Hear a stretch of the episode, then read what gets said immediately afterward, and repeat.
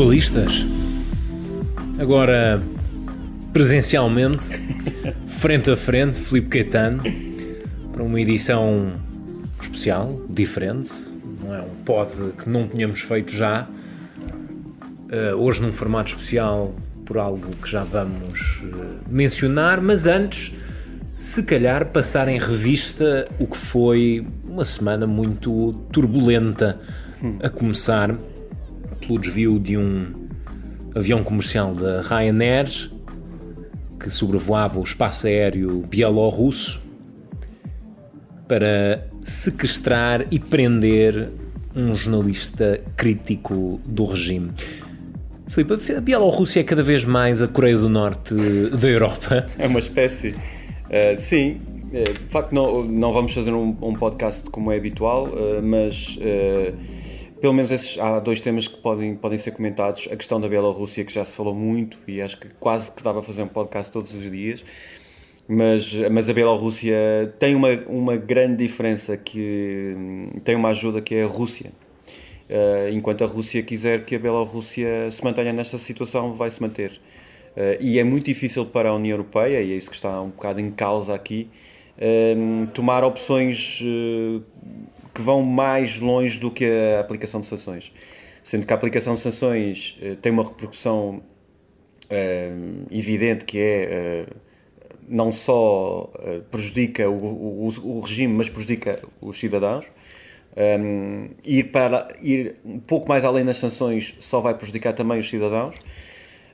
Acho que há uma outra solução que é mais perigosa, mas que, que, que se coloca nesta altura uh, perante a dificuldade da, da, da, União Europeia em ter uh, um tipo de reação mais musculada. Porque a União Europeia não pode ir muito além de um, uma espécie de soft power, porque não tem o hard power, que é um exército comum. Uh, e a NATO que, não aliás... se está a envolver nisto, porque era um, era um confronto aberto com a Rússia, e a Rússia sabe disso e as Nações Unidas também não, não, não se mostraram disponíveis para falar sobre isto. Portanto, a União Europeia o que está a tentar fazer através desse soft power e das, das sanções eh, é, é, tentar eh, forçar a Bielorrússia a mudar alguma coisa, por exemplo, legitimar um processo democrático. Sim, as sanções foram dirigidas contra setores estratégicos da, da economia bielorrússia, o petróleo, por exemplo. A ideia, a ideia do exército comum é uma coisa defendida pelo Macron para, enfim, e ele tem o exército aliviar a dependência de vários países europeus da, da proteção da NATO. Isso começou num contexto muito específico, na administração do Trump. Mas é aquilo que tu dizias, a União Europeia, no fundo, está a assistir à repetição de um filme que já viu com a Ucrânia. É exatamente a mesma coisa, só que a questão da Ucrânia foi ainda mais grave exato, uma anexação de território. Ponto, chegou a um ponto de intervenção externa da Rússia que culminou, um, na anexação de um território ucraniano e dois, na perpetuação de um conflito no leste e no sul do país, enfim, sobre o pretenso pretexto de proteger populações russófonas. Uhum. Um, e isto tudo depois da população ucraniana ter votado um acordo de cooperação com a União Europeia, portanto, votado o início de um caminho que lhe permitiria efetivamente juntar-se à União Europeia ou dar início a um processo de diálogo com a União Europeia Sim. visando, sei lá, uma, uma futura adesão. E aquilo que aconteceu com a Ucrânia é exatamente o mesmo território da Bielorrússia, é chamada esfera de influência claro da, Rússia, da Rússia. Os bielorrussos estão sob a pata do urso, eh, do urso russo e a União Europeia não pode ir mais longe do que isto. Sim, é eu, pressão eu, diplomática e sanções. É isto que pode fazer. Sim, há outras estratégias que pode, podem ser feitas, eh, porque o Bloco Europeu é muito forte de facto. Eu agora, quando estive na Polónia, tive a, a oportunidade de ver que de facto a Polónia, sendo vizinha da Bielorrússia, para a Bielorrússia é muito importante uh, a passagem pela Polónia para outros mercados, nomeadamente a Alemanha, uh, e há um trânsito de muitos caminhões uh, na, na, Polónia. Portanto, isto pode degradar, de facto, sanções económicas mais eficazes.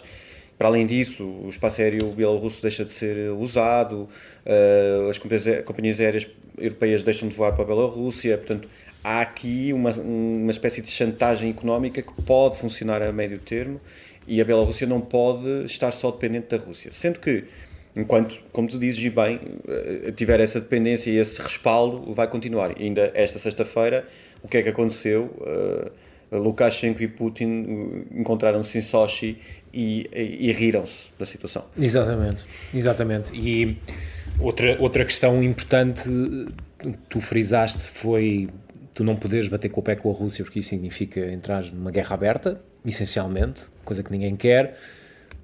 E dois, há sempre aquele projeto que nunca nos lembramos e que fica no silêncio e que tem grandes interesses em jogo e que é sempre um assunto incómodo para determinados Estados membros como a Alemanha, que é a construção do gasoduto. Portanto, há sempre aqui uma difícil balança. É. Uh, de equilibrar para lidar com a Rússia. É Sim, é muito há, difícil. Há aqui um, um, um, dado adicional para os próximos dias pode ser relevante, uh, que é a Cimeira da NATO, que vai acontecer no início de junho, a meio de junho, uh, em Bruxelas, e é quando o, o, Joe Biden virá pela primeira vez à Europa depois de ter sido eleito. A Rússia que foi redefinida como o principal adversário dos Estados Unidos. É importante. Sim, e aliás o secretário-geral da NATO esteve em Portugal nos últimos dias, no Conselho de Estado, e isso foi falado uh, como a questão da Bielorrússia se torna central na discussão da NATO.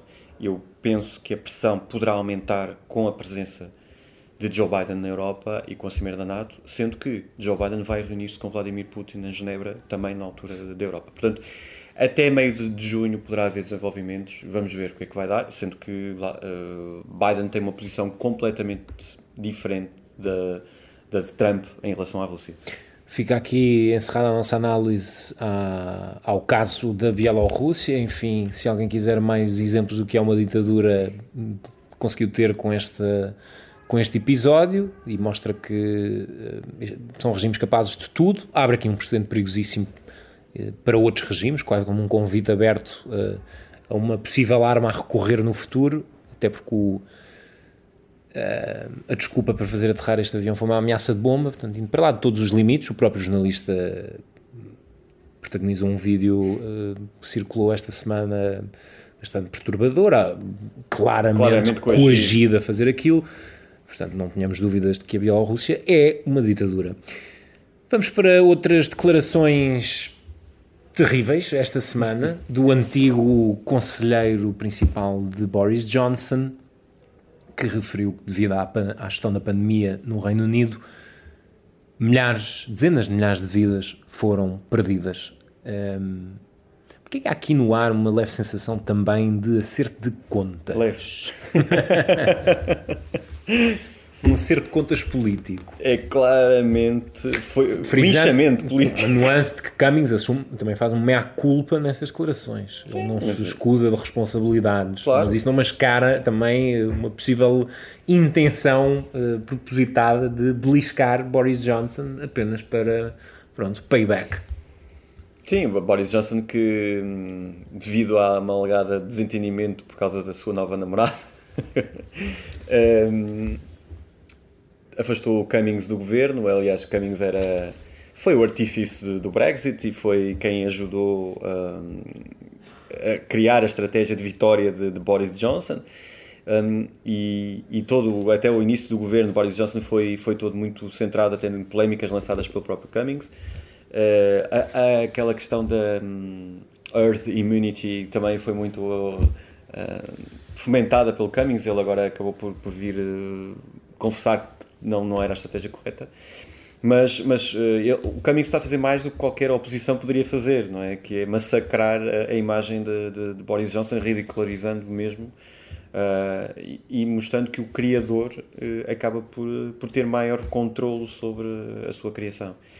E, e nesse aspecto, eu não sei se a nível externo isso tem grande impacto, mas a nível interno degrada muito, sendo que Boris Johnson tem ainda um capital muito grande de confiança a nível interno, até porque uh, a situação da pandemia, que era o mais importante nesta altura, está mais controlada no Reino Unido. Com uma aceleradíssima campanha de vacinação. Mas são... São os trunfos. E viu-se viu nas últimas eleições locais uh, que esse capital político está lá. Estão assim concluídas as nossas uh, revisões da matéria. E agora sim vamos ao tema que nos junta esta semana para um podcast diferente. Uma entrevista a Margaret Vestager para a 24, noutro contexto, noutros idos. Um, uma entrevista onde Margaret Vestager sublinhou aquilo que tem sido o sucesso da presidência portuguesa, apesar das circunstâncias atuais. Um, desta entrevista que, que conduzi na representação da Comissão Europeia, Uh, também retenho as explicações de como este trabalho e os feitos que foram alcançados neste período uh, devem ser assinalados uma vez que o contexto presencial é tão importante. E ela frisou muito esse ponto, a importância das pessoas contactarem nas reuniões, nos corredores, as manobras de bastidores, realmente isso é que, fa, é que acaba por olear a máquina e faz avançar uh, a mudança, esforços maiores. Ela destacou isso para, enfim, enaltecer uh, os sucessos da presidência, da presidência portuguesa. E, obviamente, passámos também em revista algumas das suas batalhas recentes uh, contra as gigantes tecnológicas. Ela é sobretudo conhecida pelo seu papel como Comissário Europeu para a Concorrência, não como enfim, é atual vice-presidente da Comissão, mas é conhecida por estas lutas épicas contra gigantes como a Google, como a Amazon e como o Facebook. O Facebook é o novo alvo. um, com a Amazon perdeu, a União Europeia, a Comissão Europeia, aliás, perdeu recentemente um, um caso em tribunal. Enfim, isto não está terminado porque ainda podem uh, avançar com um recurso. Mas há uma passagem importante a reter desses temas, nomeadamente sobre a proteção dos direitos uh, dos cidadãos europeus, não apenas em termos de data, mas em termos de competência uh, justa, que é no fundo o pelour de, desta, desta Comissária Europeia. Uma conversa muito viva que acabamos por trazer para o, no, para o nosso podcast. Acho que tem atualidade. Uh, Acho que tem a atualidade neste momento em que a própria presidência portuguesa está uh, a aproximar-se do, do, final e hum, uma espécie de rampa de aceleramento, neste, uhum. de aceleração nestes últimos, nestes, últimos, nestes últimos tempos, com muita coisa a ser concluída, o certificado de vacinação digital, uh, finalmente a ratificação total uh, dos 27 Estados-membros dos, dos novos recursos próprios, que vão permitir desbloquear as verbas para canalizar para os planos de recuperação e resiliência, foi também outro ponto que, que tocámos. E porque é que este processo é moroso? Acho que ela foi bastante clara a explicar isso às pessoas, porque é normal que se pergunte, já estamos nisto há, há mais de um ano já, se eu fizer as contas agora, julgo uhum. eu, há um ano praticamente, nós fizemos um podcast também sobre isso, uhum. Um, e ainda não caiu um euro para nenhum Estado-membro, mas são coisas que demoram, demoram, levam muito tempo, dependem de dinâmicas parlamentares individuais uhum, uhum. muito concretas. E se pensarmos que cada parlamento tem forças políticas também tão diferentes e, e divergentes, é fácil é. compreender porque é que isto, porque é que isto não demorou. Uh, enfim, a rapidez que exigia o contexto de crise atual. Filipe, não sei se tu tens notas a destacar desta não, tenho entrevista. Só a referir que, que, felizmente já é possível entrevistar comissários presencialmente. presencialmente, exatamente. Porque nos últimos tempos, eu, por exemplo, tenho, tenho entrevistado mais do que um Uh, e foi sempre por, uh, por, por, por, Skype ou outras plataformas. À distância. E de facto torna tudo diferente uh, e acho que vale a pena, pena ouvir. É por isso um episódio especial que está em inglês, está em inglês mas, mas acho que vale a pena ouvir a entrevista. Está em inglês, recuperamos para este podcast, está também disponível em vídeo no site da TV24, fica o nosso agradecimento por isso. E está concluído aqui o, o nosso encontro nesta breve resenha da semana. Até para a semana. Um abraço.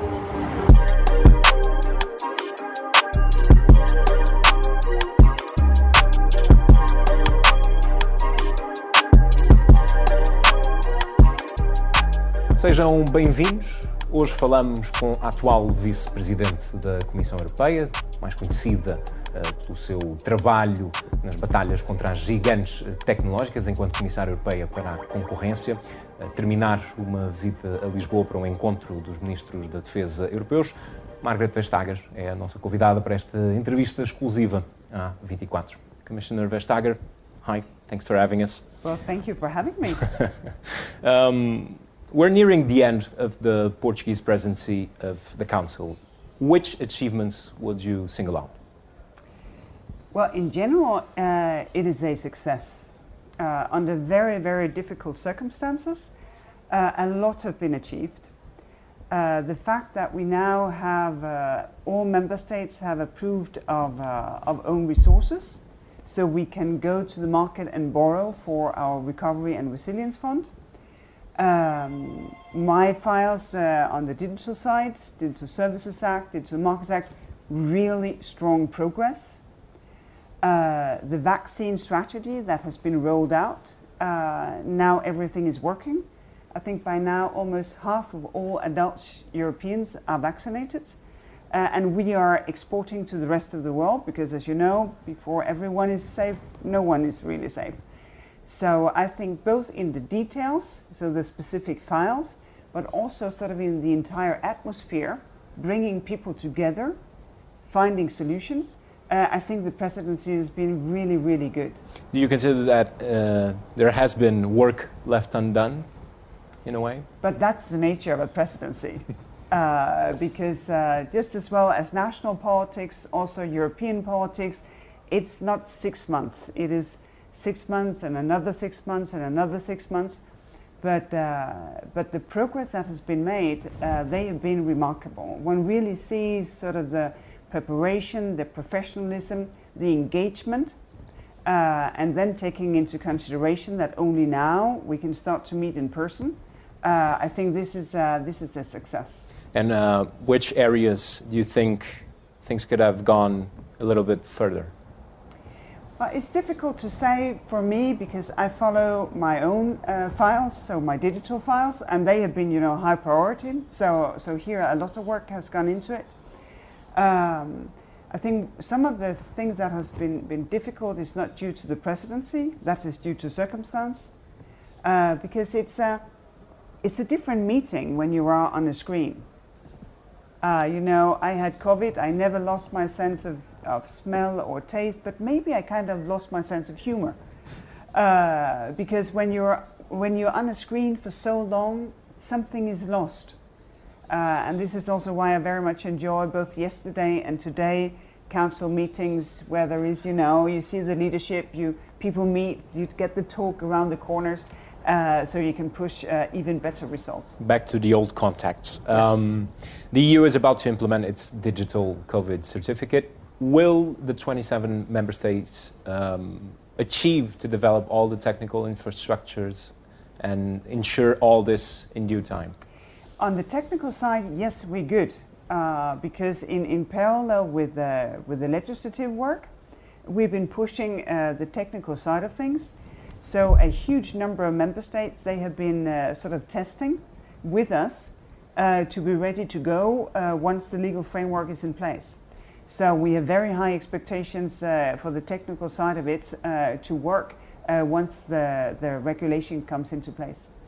The member states are still waiting for desperately needed uh, funds to kick off economic recovery. But do you think that the EU will need more than what has been agreed? Well, I think we should start using the, the funds uh, that we have agreed first. Uh, I think this is really important. And, uh, and just yesterday, the last country ratified.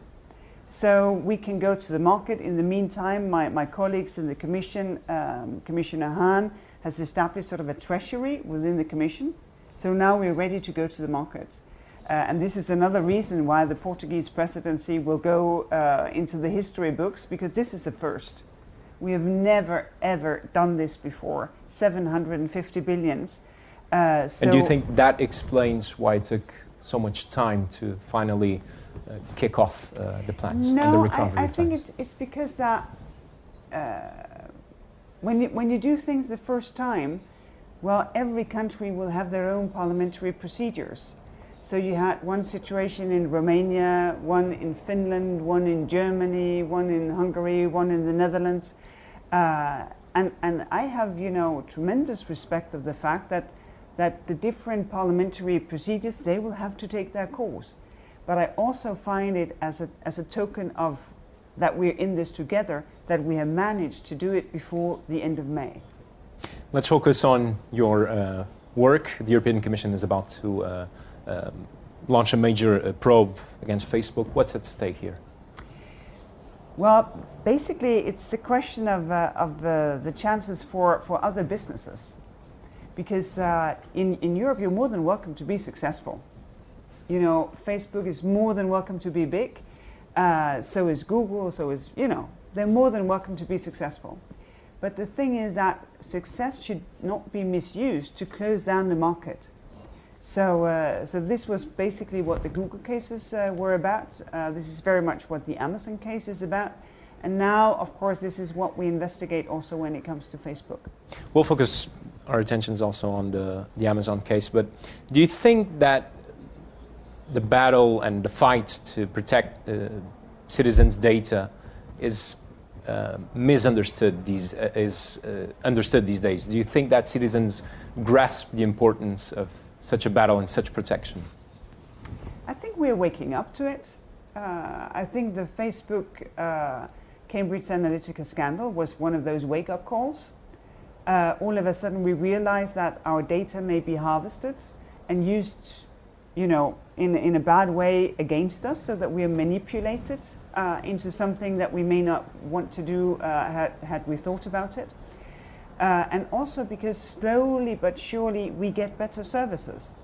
Services that makes it easy for us to, uh, to enforce our rights. I think a lot of people know, okay, I have rights, but I have no idea uh, how to make it uh, a real thing. And here I think uh, services are being better. Uh, you know, more often you're being asked, do you want this app to track you also when you're not using it? you have more easier choices when it comes to cookies. Uh, so I, I, think we are, we are getting there, but it has taken a lot of time. And which are the major struggles right now to, to, to, to you know, just uh, uh, to get the job done and, and, and, and, and explain to people why this is important? Well, I think that the main thing is for, um, for us to say, of course, I have the responsibility for the individual cases the Apple case about music streaming, the Amazon case about their use of data. But we also need to tell these giant businesses that when you get that, that kind of power, you also get another sense of responsibility. Because in order for us to have new services, for, for innovation to really, really, really uh, blossom, then of course businesses need to, to have access to the market. You will never invest in innovation if you have no idea if your business can ever meet a customer. And I think that's the most important thing to make sure that the European economy is so dynamic that smaller businesses have a fair chance.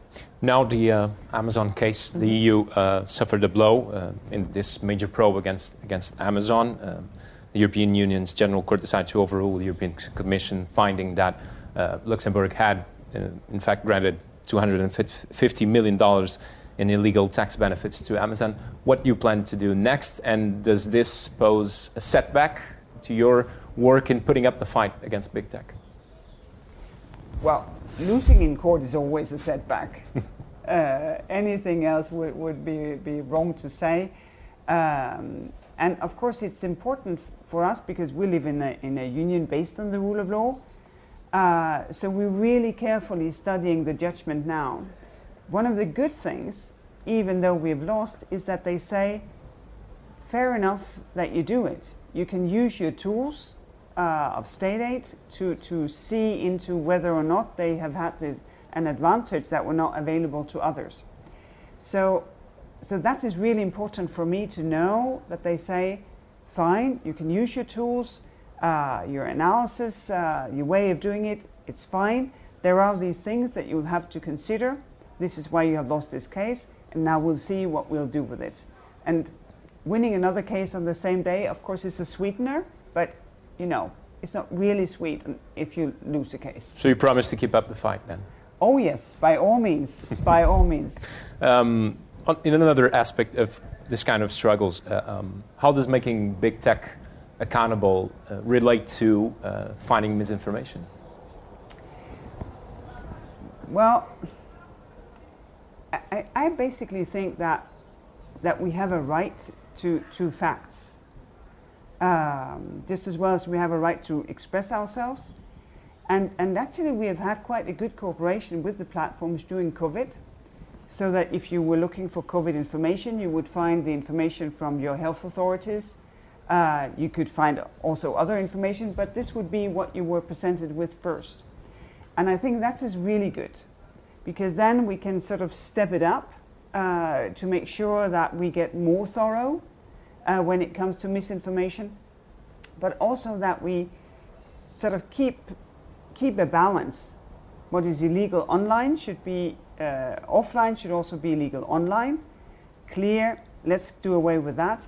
But we need a bit of space where things are not strictly illegal, not to, to be too intrusive when it comes to freedom of speech.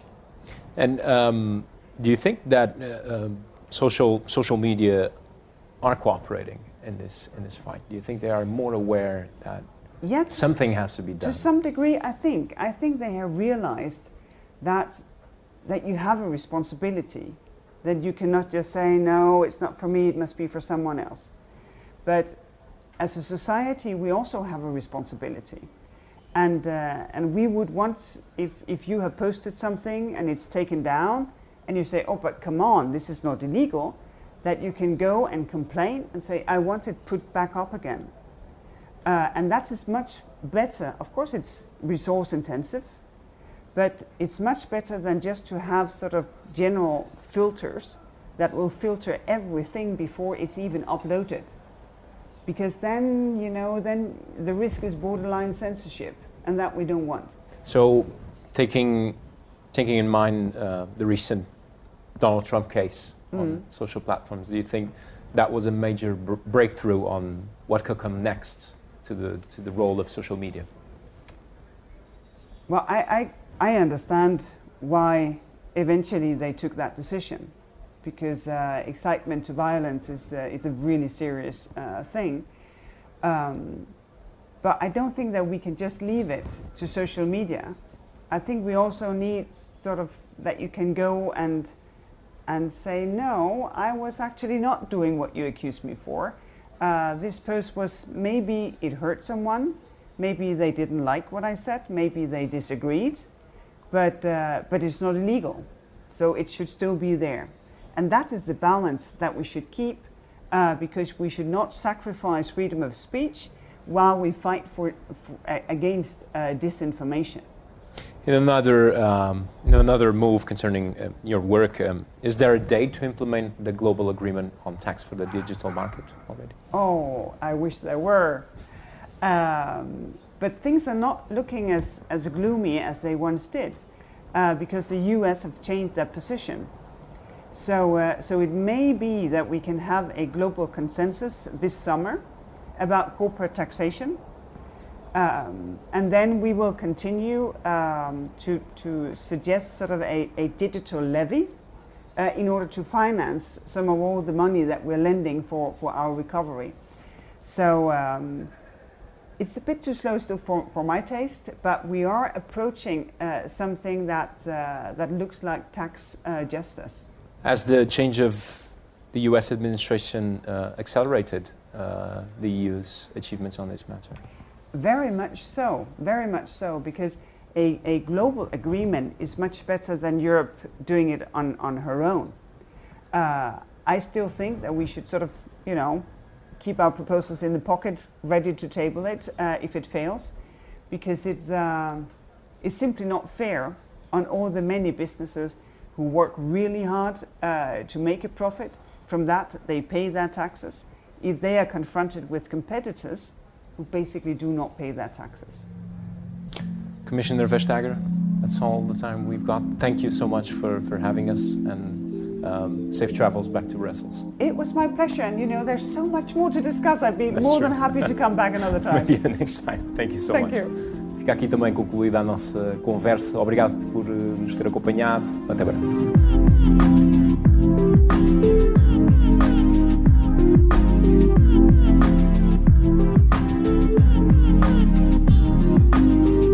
Globalistas é um programa de Filipe Caetano e João Póvoa Marinheiro, com produção 366 ideias e edição de Marco António. O site do programa é globalistas.pt. Pode enviar e-mail para globalistaspt.gmail.com e contactar os autores pelas redes sociais. Filipe Caetano no Twitter, João Póvoa Marinheiro no Instagram e no Facebook. Pode sugerir temas e dizer o que pensa do podcast também no iTunes, Apple Podcasts, no Spotify ou na aplicação de podcasts em que ouve o programa.